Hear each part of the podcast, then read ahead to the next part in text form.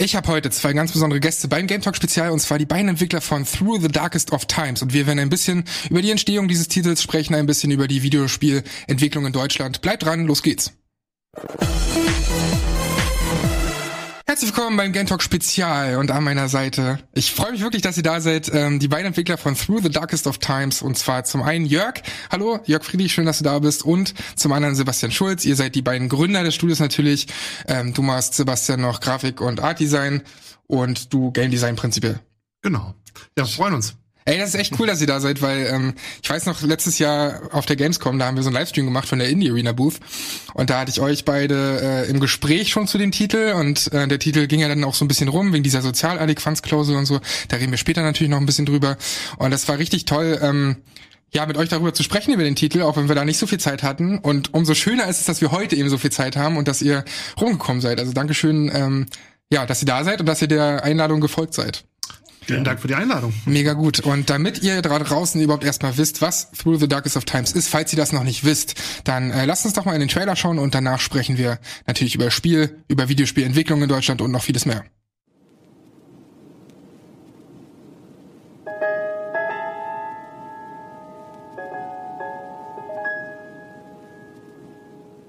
Nur wenige verstanden, was seine Machtergreifung bedeutete. Manche glaubten sogar, er würde Deutschland retten.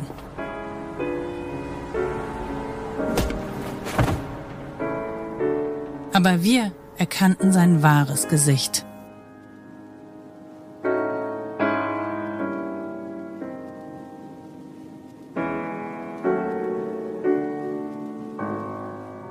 Wir wussten, er würde Unheil, Chaos und Tod über das Land bringen.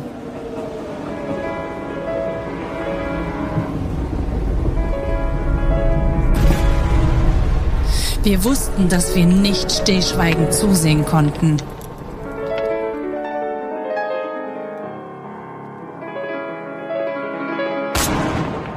Wir wussten, dass wir Widerstand leisten mussten.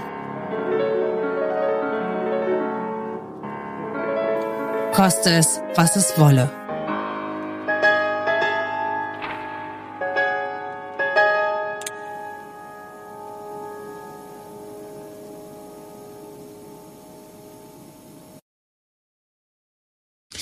Ja, so viel zum Trailer erstmal, damit die Leute ein bisschen eine Ahnung haben, was das Spiel genau ist. Äh, wie gesagt, vielen Dank, dass ihr am Start seid, denn das hat schon auf der Indie Arena Booth äh, sehr viel Spaß gemacht mit euch und jetzt können wir uns dem ganzen Thema nochmal richtig widmen, damit die Leute überhaupt wissen, was ähm, das für eine Art Spiel ist. Das könnt ihr vermutlich auch besser erklären als ich.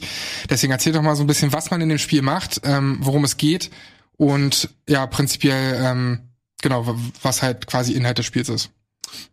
Also in Through the Dark of Times spielt man eine Widerstandskämpferin oder einen Widerstandskämpfer während der äh, Nazi-Herrschaft in Berlin. Also beginnt 1933 und man versucht ähm, eine Widerstandsgruppe aufzubauen, äh, Mitglieder zu werben, Unterstützer zu finden und als Widerstandsgruppe zu bestehen. Und ähm, das macht man, indem man eben Aktionen organisiert und plant und dann seine Leute dahin schickt, äh, Flugblätter verteilt, ähm, Parolen gegen das Regime nachts an die Wand malt oder ähm, Leute versteckt, die verfolgt werden oder äh, oder auch Sabotageakte durchführt. Das Ganze ist ein Strategiespiel, das heißt, man plant diese Aktionen und dann wird ausgewertet, ob die funktionieren oder nicht. Ich schicke da meine äh, bis zu fünf Mitglieder hin. Und ich versuche halt zu bestehen, weil das ist wie man sich vielleicht vorstellen kann, sehr, sehr schwierig. Äh, man wird verfolgt, sowohl von der Polizei, dann später auch von der Gestapo und eben das Regime mag nicht, was man da tut. Und äh, gleichzeitig gibt es aber auch so eine so einen Konflikt innerhalb der Gruppe, weil man muss sich das so vorstellen, die Leute, die damals Widerstand geleistet haben, diese zivilen Widerstandskämpferinnen und Kämpfer, die waren ähm, das waren ganz normale Leute, das mhm. waren äh, nicht irgendwie Soldaten oder so und die haben da konstant ihr Leben riskiert und waren ständig unter Druck äh, und mussten mit der Angst leben, äh, verhaftet zu werden oder Schlimmeres. Und äh, deswegen ist die Gruppe auch immer kurz davor, auseinanderzufallen und einfach aufzugeben, was eben sehr viele Leute damals oder sehr, einige dieser Gruppen haben sich eben einfach aufgelöst nach einiger Zeit, weil sie den Druck nicht mehr ausgehalten haben. Und das ist eben auch ein Faktor im Spiel. Man versucht also nicht einfach nur zu überleben, sondern als Gruppe so lange wie möglich zu bestehen und so gut und äh, wirkungsvoll wie möglich Widerstand zu leisten. Das ist auch das Besondere an dem Spiel, weil ich habe gestern auch die ersten Stunden schon mal gespielt und ähm, man steht da echt so vor moralischen Entscheidungen und um ehrlich zu sein, habe ich auch schon öfter mich gefragt, so wie hätte man gehandelt, ne? Weil es war ja einfach logischerweise nicht so einfach zu rebellieren und irgendwas überhaupt zu machen. Und in diese Gefahrenzone begibt man sich ja ständig. Man überlegt dreimal genau, geht man da jetzt wirklich hin zu, zu weiß nicht, einer Familie, die gerade Hilfe braucht oder so. Ähm, und, und das ist wirklich schwierig. Also wie hätte ich gehandelt? Das ist so ganz oft ähm, die Frage, die man sich da im Spiel stellt, aber die ich mir prinzipiell schon öfter gefragt habe, so wenn man weiß nicht mal Dokus schaut oder sich damit eben auseinandersetzt. Also das ist wirklich ähm, schon mal ein Lob, äh, dass dass ihr die Leute oder oder die Spieler genau in diese Situation bringt. Und es gibt ja auch dann so äh, vier Kapitel. Jedes Kapitel hat ja 20 Tage quasi, beziehungsweise 20 Wochen. Wochen, mhm. Entschuldigung, Wochen. Ähm, das sind dann quasi immer die Schritte des Spiels, also die einzelnen ähm, Runden. Runden, wenn man so will, Spielzüge. Ähm, wie ist es denn gewesen überhaupt? Man kann ja am Anfang entscheiden, ob man jetzt zumindest der Leader der Gruppe, ob der ein Kommunist ist oder ob der eher monarchisch denkt und, und ähnliche andere ähm, ähm, Hintergründe quasi, also was überhaupt seine Denkweise ist, so sein, sein politisches Denken. Wie habt ihr das überhaupt gemacht, beziehungsweise wie relevant ist dann wirklich diese Entscheidung, wer ich am Anfang bin? Gerade in Bezug auf die Gruppe, weil mit der Gruppe kommen dann später noch mehr dazu, logischerweise. Also du heuerst dann auch mal, weiß ich nicht, einen Anarchist an, du, du heuerst auch mal einen eigentlichen Nationalist an, der sich aber trotzdem nicht mit dem Nazi-Gedanken gut ähm, äh, äh identifiziert. Welche Auswirkungen hat diese Entscheidung? Also das war tatsächlich so eine der Sachen, die für uns voll wichtig waren, dass das äh, eine diverse Gruppe ist, weil das eben in diesen ähm, in diesen Zivilwiderstandsgruppen tatsächlich so war. Also es waren halt ganz oft Freundeskreise, also es waren gar nicht so homogene Gruppen, wo jetzt irgendwie alle Kommunisten waren oder nur äh, Konservative, sondern äh, diese gerade diese kleinen zivilen Gruppen waren eben einfach Freunde, Verwandte, man kannte sich irgendwie so und hat dann eben zusammengearbeitet, weil man sich getraut hat. Mhm. Aber man hat nicht unbedingt die gleichen Ansichten geteilt. Und ähm, was einen verbunden hat, war, dass man gesagt hat, dieses Regime, das ist so schlimm, da müssen wir jetzt was zusammen dagegen tun, selbst wenn wir uns ansonsten vielleicht nicht in allen Punkten einig sind. Und ähm, im Spiel hat es die Auswirkung, dass ähm, dir zum Teil äh, bestimmte Sachen passieren, je nachdem, ähm, je nachdem, was für eine politische oder Einstellung oder auch was für eine Figur du überhaupt spielst. Also es kann auch sein, dass deine Figur jüdisch ist zum Beispiel. Ähm, dann passieren eben auch Dinge im Spiel, die einer nicht jüdischen Figur nicht passieren. Mhm. Ähm, und es hat eben auch Auswirkungen darauf innerhalb der Gruppe, weil eben auch, auch mal Konflikte entstehen zwischen, sagen wir, Kommunisten und Konservativen. Also äh, gerade gegen Ende des Spiels, wenn dann irgendwie, wenn es darum geht, die Russen marschieren vielleicht nach Berlin ein, dann ähm, kann es sein, dass ein Konflikt ausbricht und die anderen dem Kommunisten unterstellen, du wirst doch jetzt mit, mit den Russen bestimmt zusammenarbeiten und solche Sachen eben. Also es geht meistens um so Events. Dann gibt es eine ganz direkte spielerische Auswirkung, nämlich ähm, die Aktionen, die man macht in der Stadt, die haben immer was damit zu tun, dass man was mit anderen Leuten in der Stadt macht. Und die haben auch wiederum eine bestimmte Einstellung. Also wenn ich zum Beispiel mit Arbeitern rede, dann kann es sein, dass ich die vielleicht eher links sind. Und wenn ich da meinen Monarchisten hinschicke oder selber einer bin, dann reden die vielleicht nicht so gerne mit mir. Mhm. Also so äh, wirkt sich das dann aus. Mhm. Ich habe auch gestern die Situation tatsächlich gehabt, dass es dann zu so einem Streit kam zwischen irgendwie zwei komplett entgegensätzlichen politischen Meinungen. Der eine ist dann tatsächlich auch abgehauen, ja. ähm, weil dann natürlich geht's auch Moral, also die die Moral ähm, der ganzen Gruppe und dann, wenn sich jemand streitet, logischerweise ist es nicht so geil für die Moral der Gruppe und so. Also man muss da auf super viele Sachen achten und so. Also das finde ich echt erstaunlich, wie ihr es gemacht habt. Ähm, das Spiel basiert ja teilweise auf prozedural generierten Ereignissen, also wann die ähm, wann die quasi überhaupt erstmal eintreten, diese Ereignisse. Ähm, welche sind denn davon jetzt genau prozedural generiert? Also könnt ihr das noch mal ein bisschen erklären, was dahinter steckt? Ja, also die äh, äh, es gibt es gibt so Events, die die Gruppe betreffen. Mhm. Ähm, das, die passieren meistens in deinem in deinem Hauptquartier, in deinem Treffpunkt. Äh, die sind komplett prozedural, also im Sinne von nach so einem Baukastensystem, was für Mitglieder sind in der Gruppe, wie sind, wie ist gerade die Situation, wie verstehen die sich, wie sind die Sympathien zueinander, äh, wie sind die Sympathien zu dem, was die Gruppe bis jetzt gemacht hat. So, all solche Werte spielen da rein und dann werden die entsprechenden Ereignisse ausgewählt und die entsprechenden und dann je nachdem, wie ich dann in dem Ereignis entscheide, äh, geht's dann wieder weiter. Da gibt's dann eben oft so Verknüpfungen mhm, ähm, und äh, und und dann gibt es die großen sogenannten historischen Ereignisse also sowas wie zum Beispiel äh, die Bücherverbrennung oder ähm, oder der Reichstag brennt oder so. Die sind ähm, im Prinzip passieren die immer an den realen Daten. Also die passieren dann eben tatsächlich an dem Termin, an dem die Bücherverbrennung war. Und die sind sich immer sehr ähnlich. Die haben nur bestimmte, die verlaufen nur etwas anders, teilweise je nachdem, was für eine Figur ich spiele oder was für mhm. Entscheidungen ich treffe. Du hast gerade schon angesprochen, gerade auch die Bücherverbrennung, wo dann Erich Käster natürlich auch eine Rolle spielt. Ähm das basiert ja eben auch auf, auf realen Ereignissen logischerweise alles. Also ihr schafft es nicht nur so ein beklemmendes Gefühl der ständigen Verfolgung und der Risiken so aufzubauen ähm, und das alles irgendwie auch noch mit genug Sensibilität und, und, und genug Fingerspitzengefühl zu machen, sondern ihr beruht euch auch auf, auf historische, reale Fakten quasi, wie beim Beispiel des Dichters ähm, Erich Kästner.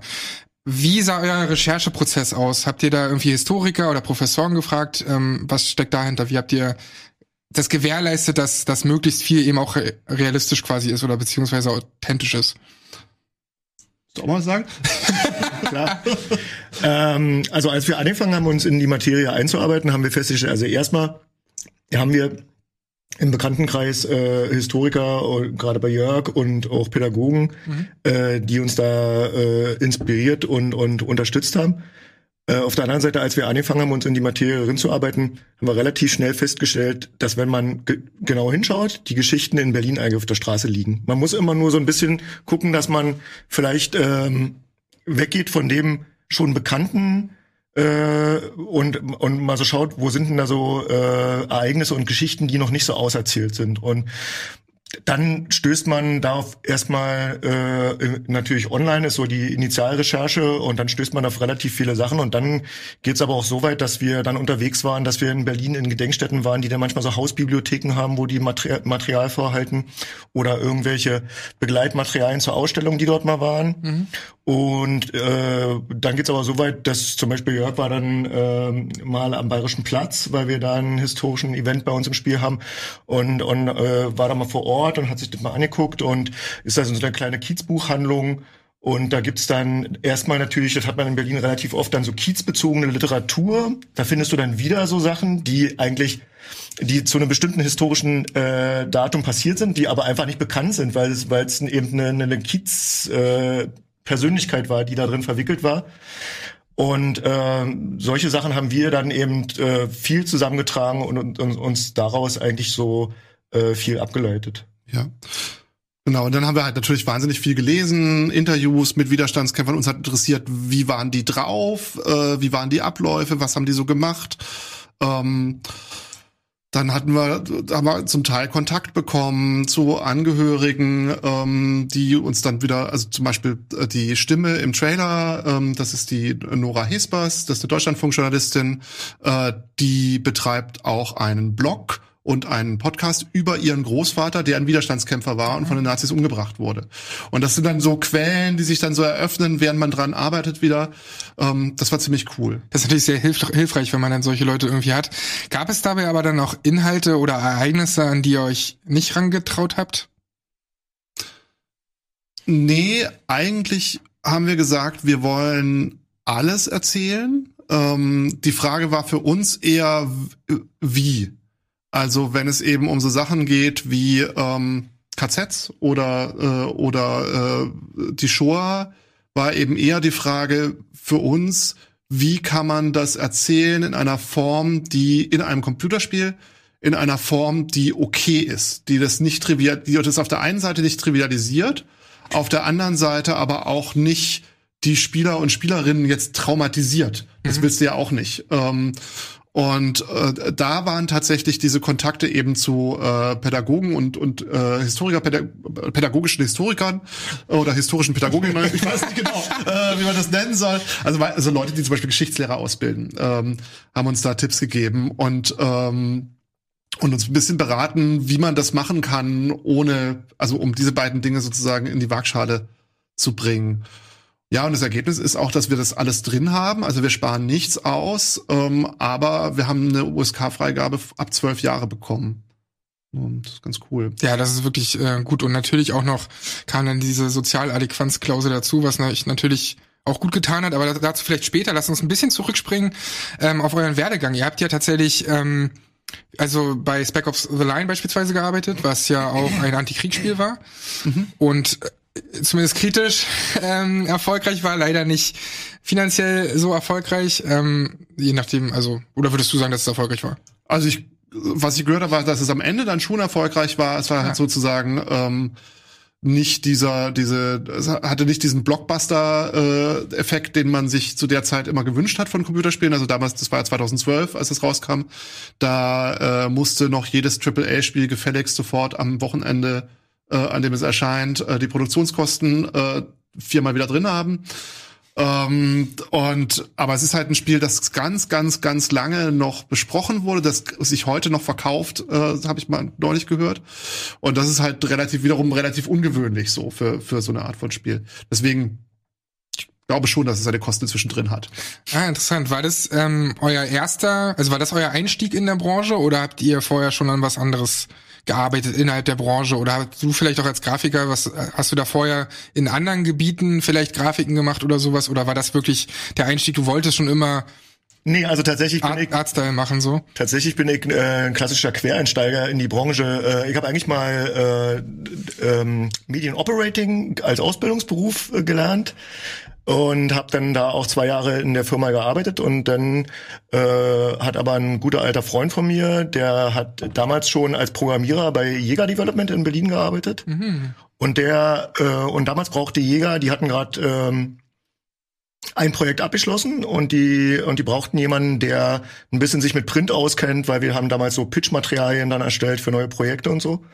Und das war mein Einstieg in die Computerspielebranche. Und als wir dann nach drei Monaten das erfolgreiche Projekt, äh, das Projekt erfolgreich unterschrieben hatten, äh, ja, fing meine Karriere als Computerspielegrafiker nochmal noch mal dann an. Abgefahren. Genau. Aber seitdem das ist schon ewig her. Äh, wir haben dann seitdem mal geteilt. Über alle möglichen äh, Aspekte. Von Modeln, Texturieren bis hin zu Lighting Artist, äh, Outsource Management habe ich da mal eine Zeit lang gemacht und so weiter. Ist ja wahrscheinlich nicht so schlecht, dass du da so breit aufgestellt bist. Also gerade mhm. wenn man jetzt in Bezug auf Through the Darkest of Times geht, ähm, was ihr halt hauptsächlich zu zweit gemacht habt. Ähm, ihr seid natürlich inzwischen mehr, beziehungsweise habt zwischenzeitlich auch mal Freelancer dazugeholt, aber wahrscheinlich ist es vom Vorteil, dass du dann irgendwie so breit aufgestellt bist und ähm, ja, auf jeden Fall mehr weißt über die anderen Bereiche und ja, nicht, nicht, halt, nicht, nur Grafiker bist quasi. Man kann halt, äh, man kann halt natürlich einfach, äh, man, äh, diese Zusammenarbeit funktioniert einfach besser, wenn du auch verstehst, was ja. der, was, was der andere macht, ja. Also so klar, logisch. Wie war das bei dir, Jörg? Ähm, also ich hab, äh, bin so über Umwege in die Games gekommen, oder ich habe mich aber irgendwann äh, bewusst entschieden, dass ich da rein möchte und habe dann eine Ausbildung gemacht zum Programmierer Anfang der Nuller war das und dann äh, mein erster Job war bei Spellbound, äh, hab, an, bei Desperados 2. Mhm. Das war der erste Titel, an dem ich mitgearbeitet habe. Ähm, allerdings nicht als Programmierer. Also so, äh, ich war zwar das gelernt, aber habe eigentlich nie als Programmierer gearbeitet, bis dann wieder Through the Darkest of Times. Ähm, war halt immer Designer. Also bei bei, bei Desperados 2 war ich äh, Level Designer, dann Lead Level Designer. Dann war ich bei äh, Radon Labs, hieß die Firma früher, der war, die haben an, hab da an dem ersten Drakensang mitgearbeitet. Mhm. Und dann bin ich, und dann bin ich zu Jäger. Äh, da haben wir uns dann kennengelernt, genau, und da haben wir äh, Spec Ops the Line ja, also wir und viele, viele andere äh, zusammen Spec Ops the Line äh, mit, mit äh, entwickelt. Genau, und da war ich dann bis äh, ja auch noch eine ganze Weile, so also bis bis 2015 war ich bei Jäger. Und danach habt ihr äh, wahrscheinlich nicht direkt mit Through the Darkest of Times angefangen, sondern noch so ein paar Zwischenstationen gehabt.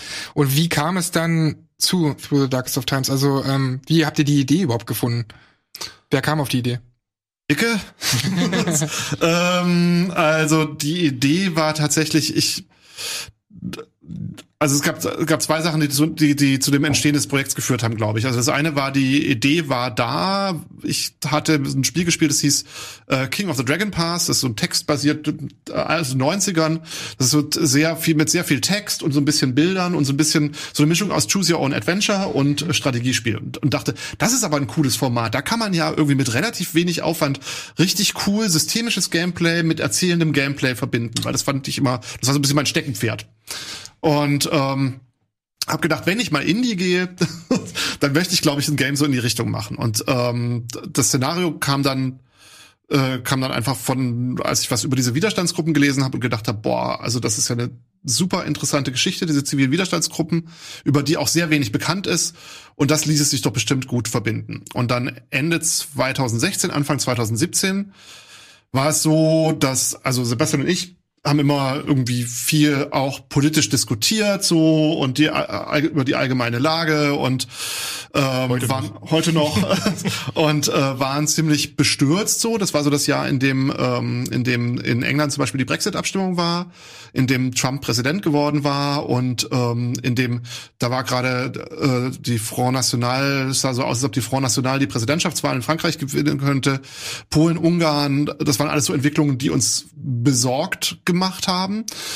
Und dann ist mir dieses Spiel wieder eingefallen und ich habe Sebastian vorgeschlagen, so hey, ähm, also das war, ich war zwischen den Projekten und hab, stand sozusagen vor der Wahl, fange ich jetzt wieder bei einer großen Firma an oder mache ich endlich mal was eigenes, weil ich was ich seit fünf Jahren machen will und ähm, habe mich dann auch aus dieser politischen Lage heraus entschieden, ich will jetzt mal was machen, wo ich das Gefühl habe, das ist irgendwie sinnvoll. Mhm. Ähm, so und habe das dann Sebastian gezeigt und in der Hoffnung, dass er mich grafisch berät, ich habe am Anfang gar nicht gedacht, weil er hat ja, äh, er war zu der Zeit bei Albion und hat einen Vollzeitjob und Familie und eh total viel zu tun und ähm, und ist eh ein total geiler Grafiker. Habe ich nicht gedacht, dass ich den kriege.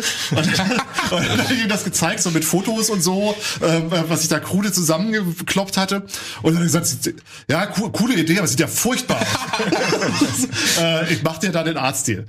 Und, ähm, ja. und so ging's los. Ja. Aber interessant, weil ähm, sprechen wir mal ein bisschen über den Arztstil, weil der ist ja schon sehr besonders. Wie, warum hast du dich für den entschieden, beziehungsweise gibt's da irgendwelche Inspirationen?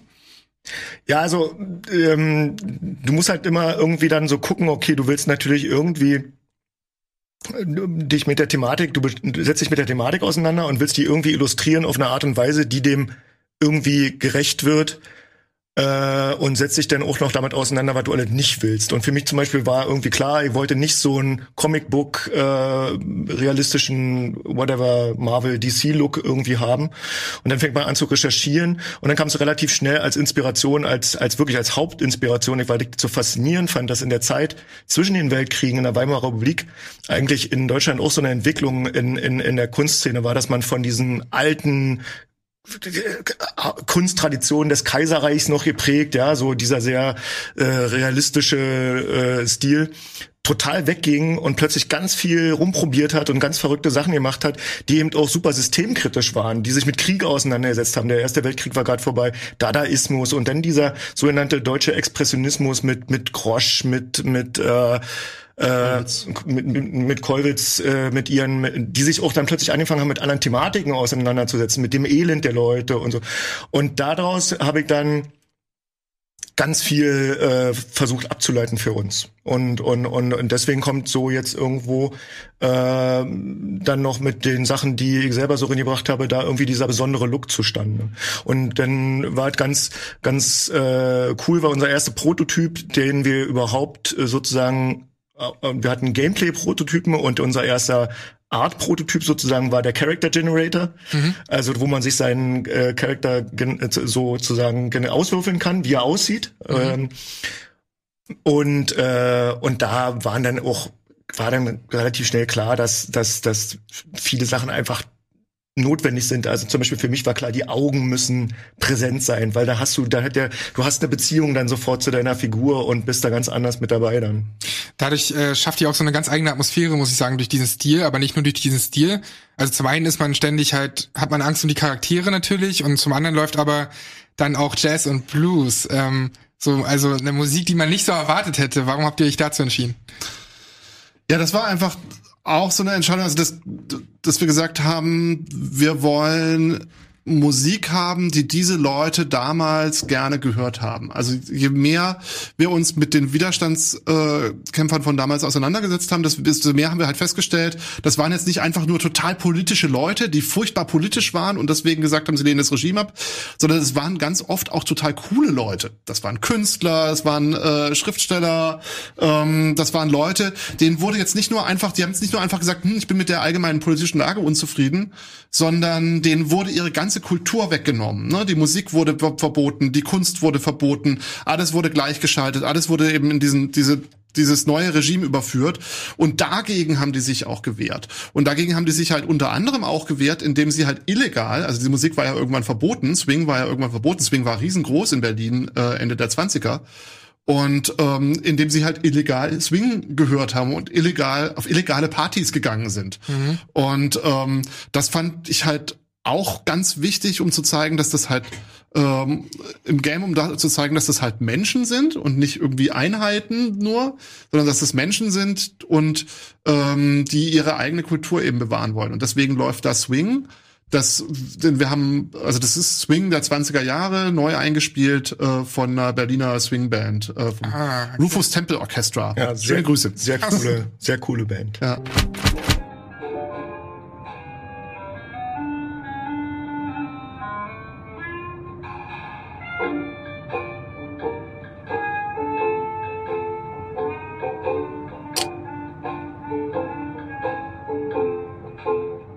Es ist wirklich so eine ganz einzigartige Atmosphäre. Das ist, also man denkt auch wirklich so, da ist dann halt ein Radio daneben oder sowas.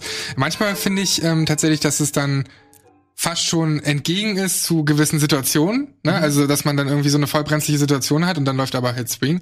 Ähm, das ist manchmal ein bisschen komisch, aber gibt so eine ganz eigentlich eine fast noch bedrohlichere Stimmung als die Situation selbst. Das ist ganz, ganz absurd und abgefahren. Ähm, lass uns ein bisschen noch drüber sprechen über die deutsche Spieleentwicklung, deutsche Spielebranche vor allem. Denn ähm, ich habe es ja schon angesprochen, verfassungsfeindliche Symbole waren ja lange Zeit für Videospiele komplett tabu. Also sowas wie Wolfenstein durfte das in Deutschland eben nicht, nicht zeigen, im Gegensatz zu Filmen seit langer Zeit schon. Und das ist natürlich eines der vielen Probleme in der Wahrnehmung von Videospielen in Deutschland gewesen einfach. Äh, die USK nimmt aber inzwischen auch Videospiele zur Prüfung an die ähm, in denen verfassungsfeindliche Symbole auftauchen, unter anderem eben durch Through the Darkest of Times. Das hat ja zeitlich dann ganz gut gepasst natürlich. Ähm, da hat sich also endlich was getan und, und kommt euch natürlich irgendwo auch entgegen. Auf der Gamescom 2019 war das ja das erste Spiel, was äh, gezeigt werden konnte mit eben diesen Symbolen. Gab es aber trotzdem Dinge, die euch beschränkt haben in der Entwicklung des Spiels, ähm, beziehungsweise was waren die größten Herausforderungen während der Entwicklung und wann kam es überhaupt zu dem Zeitpunkt, als ihr davon erfahren habt, dass ihr das Spiel auch auf dem deutschen Markt mit diesen Symbolen veröffentlichen dürft?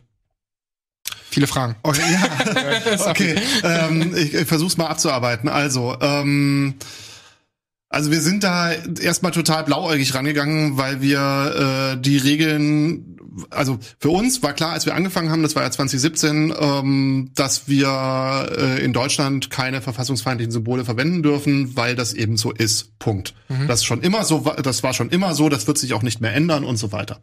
Und das war auch mal die Aussage, die man überall bekommen hat.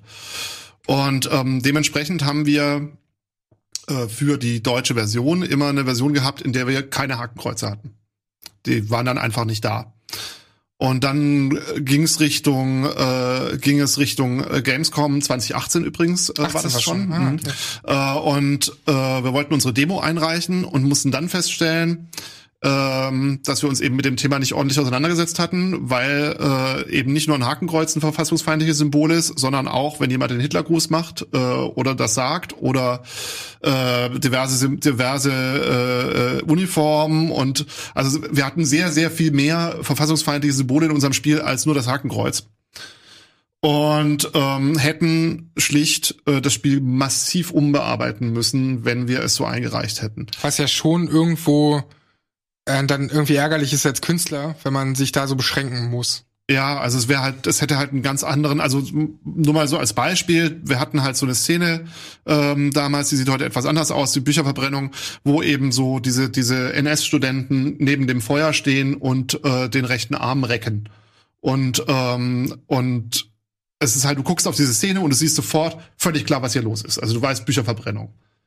wenn wir hätten die halt so verändern müssen, dass sie den rechten Arm nicht mehr recken Und dann denkst du halt so, Pfadfinder. Ne? Und ähm, das ist und das ist eben in ganz vielen Bereichen so. Und wir haben dann gemerkt, wenn wir uns wenn wir das jetzt so hätten umsetzen müssen, wären uns halt irgendwann die Vokabeln ausgegangen, teilweise wortwörtlich, ähm, um die Geschichten so zu erzählen, wie wir sie gerne erzählen würden. Und glücklicherweise, also das muss man einfach sagen, es war eine glückliche Fügung, äh, war halt gleichzeitig der Gameverband ähm, und verschiedene Leute dort bereits in Verhandlungen mit der äh, mit der mit den Landesjugendbehörden, glaube ich, und äh, mit der OSK und ähm, und die haben uns dann unterstützt und haben sozusagen und haben dann auch gesehen so ah okay dieses Spiel ist ein sehr gutes Beispiel wo man eigentlich dass man eigentlich Leuten zeigen kann und sagen kann hey das ist total bekloppt mhm. ähm, warum soll dieses Spiel das nicht nicht äh, diese Symbole benutzen dürfen und dann hat die USK für uns äh, sehr glücklich äh, eine Woche, glaube ich, oder zwei Wochen vor der Gamescom ihre Regeln geändert. Alter Schwede. Wir mussten dann schnell, schnell nochmal so eine Expressprüfung oh äh, organisieren und eine Version einreichen. Und hast du nicht gesehen? Crunch Time. Das war schön. Ja, Sebastian war im Urlaub. Oh und Gott. Äh, hast du das denn aus dem Urlaub rausgemacht? Ja, ja. Oh Gott. Und, äh, und ähm, ja, aber es war natürlich auch gleichzeitig äh, hatten wir dann, äh, weiß ich nicht, also jeden Fernsehsender der Welt gefühlt da, äh, der sich plötzlich für dieses kleine Spiel, wir hatten in den Tagesthemen Ja. so ähm, drei Minuten lang und so. Äh, also es hat uns dann halt sehr viel Aufmerksamkeit gebracht, aber eben auch äh, Backlash zum Teil. Ne? Ja, klar, das ist natürlich auch Teil davon. Aber was waren denn so, also das ist natürlich gut gelaufen, aber was waren denn dagegen Probleme, die ihr oder die größten Herausforderungen, die ihr während der Entwicklung hattet, gerade wenn man so ein kleines Team ist? ähm, Sachen, auf die man nicht kommt. Ne? Also zum Beispiel ähm, GEMA. Mhm. Das ist einfach nur mal äh, Riesen hat mich äh, zwei Wochen und viele graue Haare gekostet, äh, bis ich am Ende des äh, der, der, des Rechercheprozesses einfach aufgegeben habe. Also du kann, es, es ist nicht möglich, in Computerspiele äh, Musik zu lizenzieren. Äh, wir wollten nämlich äh, teilweise auch gerne so historische äh, Aufnahmen, Schlager und so weiter verwenden aus den 20er Jahren. Klar, macht ja auch Sinn, passt.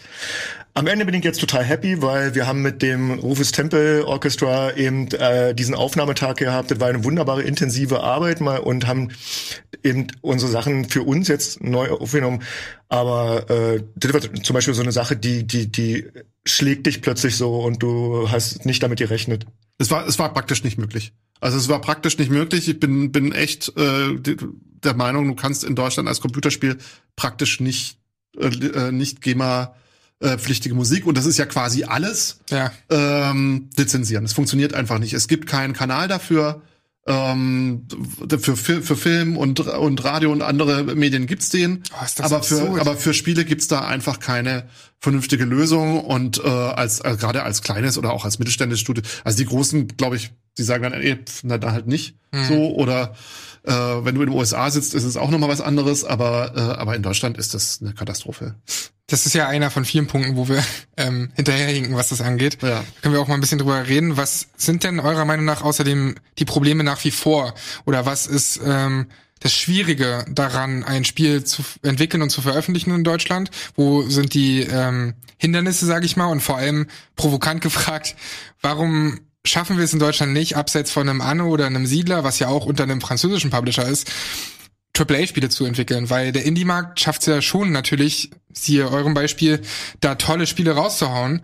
Ähm, aber im großen Bereich ist es halt abseits von irgendwie Browser-Games und so, die natürlich auch finanziell derbe erfolgreich sind oder Mobile-Games, gibt's da eben nicht so viel. Was glaubt ihr denn, woran scheitert es? Naja, also zum einen ist es halt so, dass äh, so eine AAA, äh, AAA-Kultur, so nenne ich es mal, ja auch wachsen muss. Also du kannst ja nicht einfach sagen, so, ich mache jetzt hier äh, auf der grünen Wiese ein AAA-Studio auf. Du brauchst die Leute, die Leute müssen irgendwo äh, schon gearbeitet haben, du musst die erstmal, musst die erstmal dahin bekommen. Also so, wenn du dir jetzt so Standorte anguckst, ähm, wie äh, Vancouver oder Edmonton oder in äh, oder in äh, Großbritannien hier bei bei Cambridge und so eben ne, so, so Städte, wo inzwischen halt mehrere große Studios sind, wo ja dann auch die Leute untereinander hin und her wechseln und äh, und sich kennen und so. Das ist ja über Jahrzehnte gewachsen und das ist halt was, wo Deutschland einfach hinterherhinkt, weil sie ähm, in den in den, ja vor allem in den Nullerjahren würde ich sagen, äh, also die Politik vor allem den, den Anschluss verpasst hat äh, und Computerspiele einfach nicht ernst genommen hat, beziehungsweise sogar eben als was Bedrohliches und äh, eigentlich eher Schlechtes äh, gesehen hat. Und wo eben andere Länder, äh, gerade Kanada und England, äh, aber auch Frankreich, ähm, eben gesagt haben, okay, das ist eine, das ist offensichtlich eine aufstrebende Industrie, die machen irgendwie, verdoppeln irgendwie jedes Jahr ihren weltweiten Umsatz, da geht was, ähm, das, und, und die eben gefördert hat. Mhm. So, das ist, glaube ich, und das ist halt, und dieser Zug ist halt ein Stück weit auch abgefahren. Also da kann man jetzt versuchen, ja. den wieder einzuholen, so. Das mhm. passiert ja jetzt auch gerade so ganz langsam, äh, glücklicherweise. Naja. Aber, ähm, aber es wird immer, na, es gibt, ist besser als nichts. Ne? Genau. Ich kann jetzt und, gleich noch aufzählen, was es da noch für große aber, Probleme gibt. Ähm, aber das ist halt, also das dauert halt und ähm, und darin und in der Zeit sind halt auch dann einfach Studios verschwunden. Das ist halt mhm. normal, ne? Die wenigen, die es gewagt haben, also äh, also Crytek und Jäger sind noch da, äh, toi toi toi und äh, läuft ja auch ganz gut. Aber es ist natürlich schon kein Vergleich zu, ähm, naja, oder wir gucken nach Polen. Also guckt der, äh, guckt der an, äh, ja, nicht, ja und nicht nur, ne? Also die sind, haben für, für so ein kleines Land doch echt deutlich mehr als wir. Mhm. So, aber halt auch über Jahrzehnte gebaut.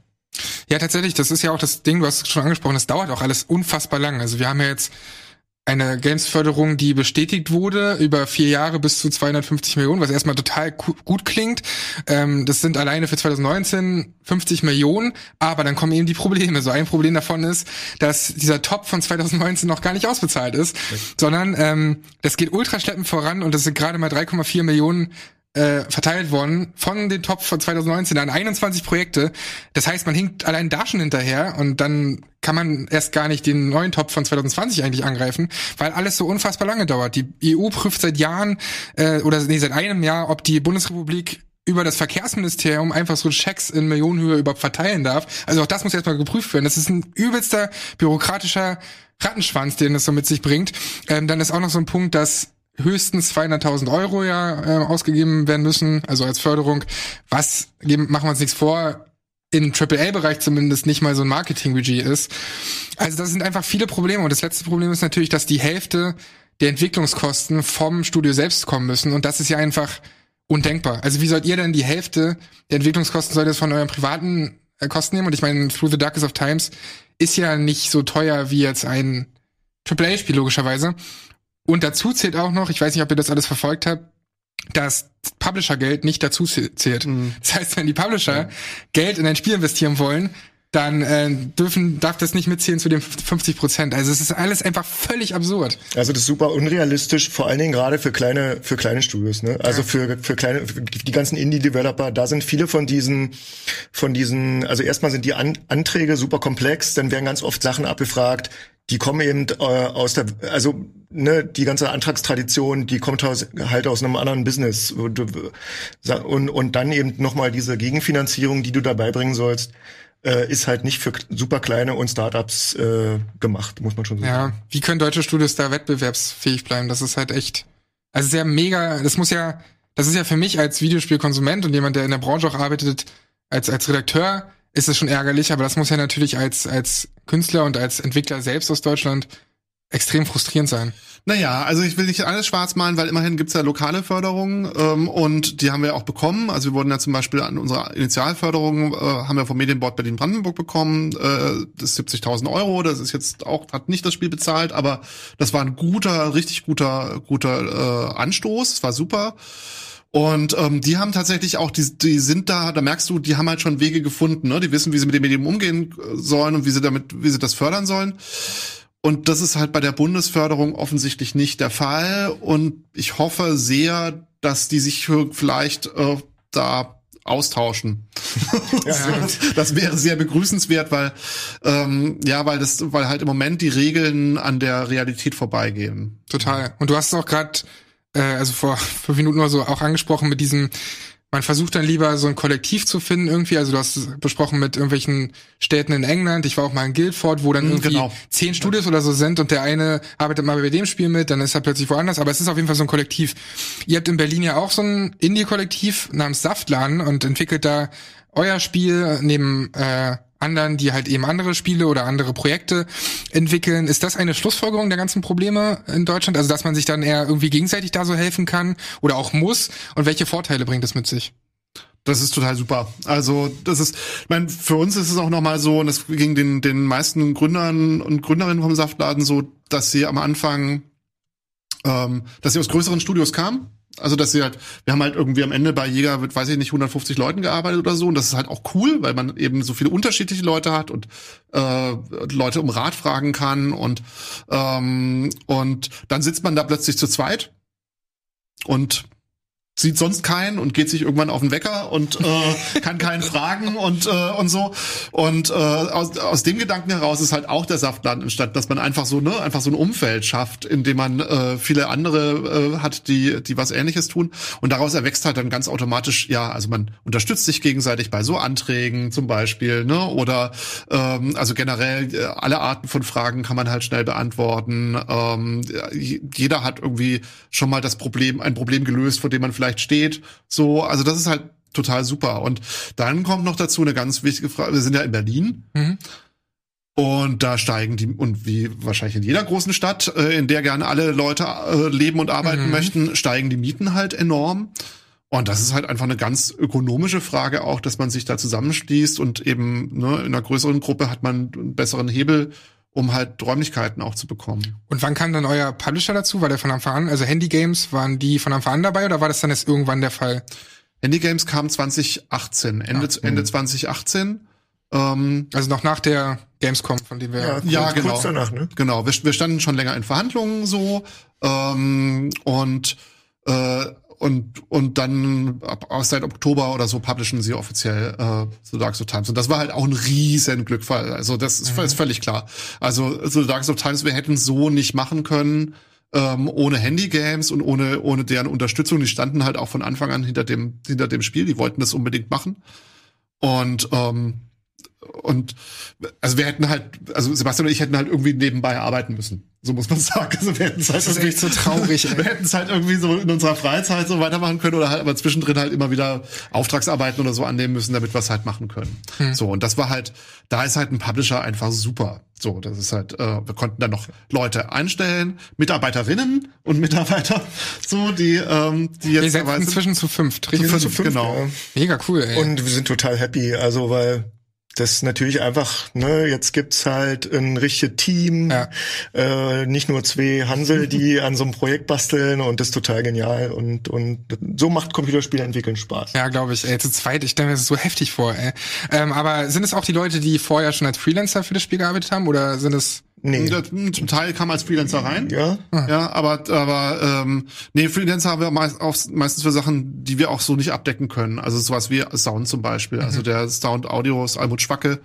Ähm, die wo, halt. Ja, wo du üblicherweise als, als äh, Indie-Studio auch niemanden fest anstellen kannst für Sound, ja. ne, weil einfach du kannst niemanden äh, Vollzeit für, für Sound beschäftigen. Außer du machst vielleicht ein Soundspiel oder, oder ja. so. Ja, das ist echt ein Struggle. Außerdem ist die Almut eine absolut geniale Sounddesignerin und Folieartist und die hat uns einen tollen atmosphärischen Sound hinter unser Spiel zimmert. Sehr schön. Ähm, aber es ist natürlich echt, es sind viele Hindernisse, die man da irgendwo hat, äh, kann ich mir schon vorstellen, gerade wenn man so ein kleines Team ist und gerade auch bezüglich der Themen, die man natürlich aufgreift. Wir haben ja schon Spec Ops The Line irgendwo angesprochen. Ähm, glaubt ihr, dass so ein Misserfolg, was es ja anfangs war, Spec Ops The Line, dass sowas einer der Gründe ist, warum Publisher sich immer weniger in solche Richtungen trauen? Weil es gibt ja natürlich Ausnahmebeispiele wie This War of Mine oder ähm, 1111, Memories Retold und so sowas, Valiant Hearts, und es gibt ja teilweise sogar Entwickler oder Publisher wie bei Division 2, die sich bewusst distanzieren und sagen, obwohl da halt irgendwie das Weiße Haus steht in dem Spiel und man das irgendwie attackiert, wir sind nicht politisch und sowas. Also warum sind Entwickler da so vorsichtig? Oder gerade auch Publisher, die das ja dann mehr oder weniger finanzieren. Ja, ich glaube, das ist halt, also generell ist, ist äh, Gamesentwicklung halt ein Risikogeschäft. Also so, es ist, äh, du, du hast viel, viel mehr, du hast einfach einen sehr, sehr stark umkämpften Markt. Ähm, du hast mehr, du hast deutlich mehr Fehlschläge als Erfolge generell. Ähm, das heißt, Publisher müssen schon sehr genau abwägen äh, und auch Entwickler, ähm, was für ein Spiel sie machen. Ähm, und manchmal gibt es eben so Themen, also so Politik löst halt manchmal die Alarmglocken aus und denkt so, oh, da wird man bestimmte Leute verschrecken und die mögen das dann nicht und äh, dann machen wir das lieber nicht. Auf der anderen Seite ist halt unsere Erfahrung auch jetzt mit The Darkest of Times, dass man äh, eben auch auffällt. Ne? Mhm. Also es ist halt, wenn ich irgendwie den 180. Äh, Dungeon Crawler mache mit Elfenzwergen äh, und, äh, und Orks, dann ist halt schwierig, da rauszustechen, weil es gibt einfach schon so viele. Und ähm, es muss jetzt gar nicht nur politisch sein, aber wenn ich mir halt ein Thema suche, was aus Gründen, weil Leute vielleicht davor zurückschrecken, ähm, aber das, das interessant und spannend ist, das aber auch eine ganz neue Erfahrung erlaubt, dann glaube ich, kann ich halt auch was anbieten, für das sich dann auch Spielerinnen finden. Mhm. Und ähm, du hast ja gerade schon gesagt, ihr bekommt natürlich glücklicherweise auch recht positives Feedback, größtenteils positives Feedback. Also ich habe so eine Review vom PC Gamer zum Beispiel gesehen mit irgendwie 87 Punkten oder sowas, das ist schon mega nice auf jeden Fall, gerade dann international irgendwie. Ja, oder auch total. Anfragen zu bekommen zu irgendwelchen großen Zeitungen in Amerika und sowas. Das ist ja wirklich toll, aber gibt es, also bei dem Thema gibt es natürlich auch Anfeindungen. Ähm, habt ihr davon viel gespürt? Also gerade weil es so viele Fascho-Netzwerke im Netz gibt und so. Also ja. es gibt ja viele, viele Gruppen, die sich dann halt bilden, die bewusst dann in so eine Richtung zielen. Habt ihr da Erfahrung gemacht? Ja, also das ist Gott sei Dank auch was, was unser Publisher weitgehend äh, handelt für uns, weil die ähm, die Angriffe, also es gab richtige Angriffe auf das Spiel aus den entsprechenden Netzwerken heraus, ähm, eben äh, in, in Bereichen stattfinden, die der Publisher managt und äh, die er da von uns fernhält. Das ist ganz gut so. Aber äh, ja, das ist schon krass. Also das ist, ähm, es ist so. Ich meine, wir sind nicht überrascht davon. Also es ist auch einer der Gründe, warum wir gesagt haben, es ist wichtig, mal so ein Spiel zu machen, weil äh, weil mhm. es da eben so ein äh, so eine laute, aggressive, sehr unangenehme Minderheit gibt, ähm, die meint, sie könne das Netz beherrschen und die Games beherrschen. Nein, tun sie nicht. Ähm, und äh, ja, aber äh, wir kriegen das schon immer wieder mit. So. Also es war schon definitiv auch für euch, gerade wenn wir schauen, was gerade so passiert, ne, mit Halle, Hanau, gerade ganz aktuell und sowas, ähm, war, war es schon auch euer persönliches Ziel, da einfach eine Haltung zu zeigen und eine Haltung gegen Faschismus und, und zu sagen, ey, so ein Spiel kann eben auch ein wichtiger Bestandteil der Erinnerungskultur sein, weil Leute andernfalls vielleicht gar nicht erst sich mit dem Thema auseinandersetzen oder sowas. Das war schon eine Motivation für euch. Unbedingt. Ja, ja unbedingt. Absolut, ja. ja. Sehr cool. Also ich meine, das ist ja tatsächlich so. Im, machen wir uns nichts vor. Es gibt viele Leute, wenn du die nicht e- emotionalisierst mit einer, mit einem Film oder mit einem Spiel oder sowas. Ich habe sogar mal von einem, von einem äh, Bekannten gehört, noch aus, aus der Schulzeit, der dann nach American History X plötzlich umgedacht hat. Mhm. Ähm, was vielleicht nicht, also weiß nicht, ob, ob das ein Film braucht, um mal umzudenken, aber wenn das nun mal für einige so ist, dann kann ja Kunst eben genau das erreichen.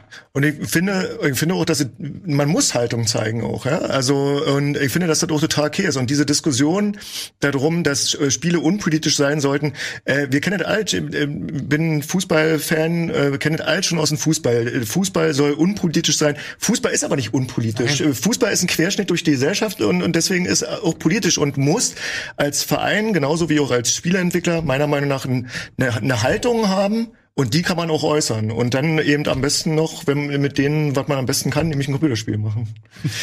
Das ist doch eine wirklich schöne Endnote. Viel will ich dazu gar nicht mehr sagen. Es freut mich wirklich, dass ihr da wart. Vielen, vielen Dank, äh, dass ihr vorbeigeschaut habt. Denn ähm, ich habe es ja, wie gesagt, jetzt gespielt, noch nicht ganz durch, aber ähm, hab da mitgefühlt, hab da mitgefiebert, viel drüber nachgedacht und auch als jemand, der zwar sich oft mit solchen Themen auseinandersetzt, selbst dann ist so ein Spiel halt echt, echt schön, weil man sich dann nochmal in eine ganz andere Art und Weise hineinversetzen kann und einfach das als Erinnerungskultur wirklich schön darstellt. Also vielen, vielen Dank, dass ihr da wart und ein bisschen eure, eure äh, Hintergründe geschildert habt und mehr zu dem Spiel. Danke dafür. Ich wünsche euch weiterhin viel Erfolg und ähm, hoffe, dass das noch mehr die Runde macht, als es schon der Fall ist. Ja, vielen Dank. Vielen also danke schön, dass ihr dabei wart. Schön, dass ihr zugeschaut habt. Bis zum nächsten Mal beim Game Talk Spezial oder auch beim Game Talk ist ja jeden Montag. Macht's gut, bis bald. Ciao.